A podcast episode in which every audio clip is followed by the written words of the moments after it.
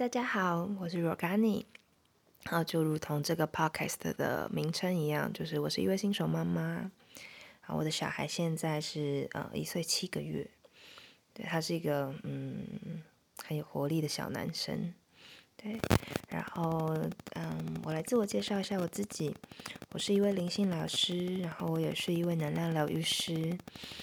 那我同时也有在制作萨满鼓，还有在教别人怎么制作萨满鼓。哦，我自己也是位生育祭司。那，嗯，这个 podcast 就是我会说的是，在我日常生活中，就是我跟孩子相处的部分，然后还有在我嗯这七八年以来我的灵性学习，那怎么样呃落实在我的生活中，或是他们怎么样支持我在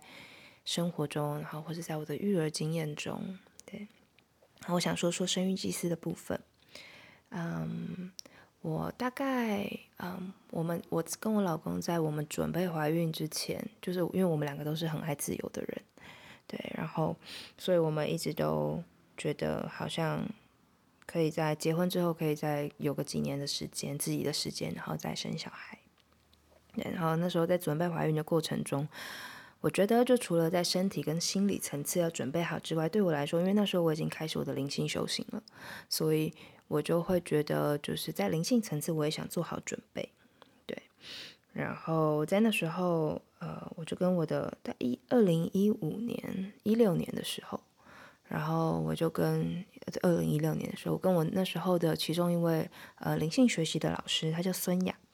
对。孙雅在我的灵性道路上，他带领我很多，然后我就嗯跟孙雅聊天，然后聊到这个部分，我说啊，我也会想要在灵性层次上，就是知道怎么样成为一个妈妈，或者是我可以怎么样在灵性层次上陪伴我的孩子。然后就跟我说，哦，你知道吗？我有一个朋友，然后他也是圣火传承的灵性大师，然后他住在瑞士，然后他有个课程呢，就是生育祭司。对，然后他就跟我讲了很多生育祭司的，嗯，他听过的有趣的事情，这样。然后我同时也有，嗯，几位朋友跟老师，他们也认识这位在瑞士的，嗯，老师，他叫西塔，他们也认识西塔，然后他们就跟我说了一下，就是他们听过的很很特别的西塔接生孩子的经验，这样。然后我就觉得心中很触动，然后因此我就去了西塔老师的网站上看。然后在，但隔了一年，因为那时候我发现，我天哪，就是两三个月就要飞一次瑞士，然后这个课一年半才会上完，然后我就觉得这真是一个很大的挑战，然后天那个挑战是不论是学费，然后时间种种，我觉得对我来说都是一个嗯要穿越的事情，但我那时候对隔了一年之后，就决定我要去上课，然后我老公也很支持我，因为那时候其实我们都这。现在想起来的时候，真的都很自由，想做什么做什么。他说 OK 啊，你可以去，然后他就很支持我。然后，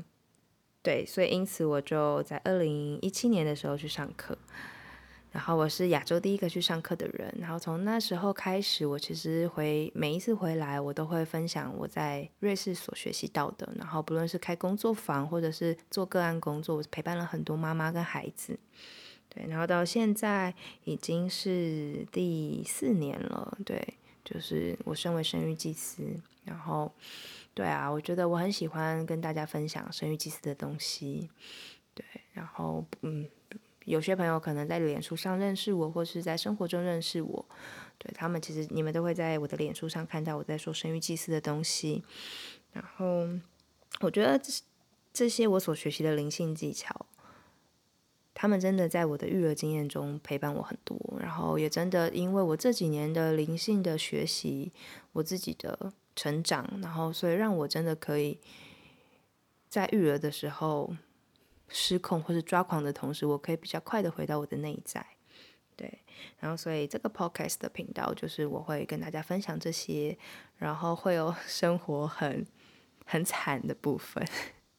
然后也会有生活很快乐的部分。其实小孩真的，我觉得跟孩子在一起真的是一件很特别的经验。我老公常常会人人家都会问我们说：“哎，有了小孩之后怎么样啊？你们生活怎么样啊？”我老公都会说，就生活中其实会有八成的时间，其实真的是很辛苦的，因为我们有很多要调整、很多要挑战的，并且很多要改变的地方。但是光是那一份呃两成一一成的喜悦，育儿的喜悦，它足以它足以滋养那些我们感觉到辛苦的部分。我觉得这真的就是我觉得有孩子是一件很棒的礼物，对我们自己来说，然后可以怎么样？成为自己，OK。我的小孩午睡起来了，那我要先走喽。那我自我介绍就到这里了。那欢迎收听我的频道。那你也可以在呃我的脸书或者我的网站上嗯跟我联系。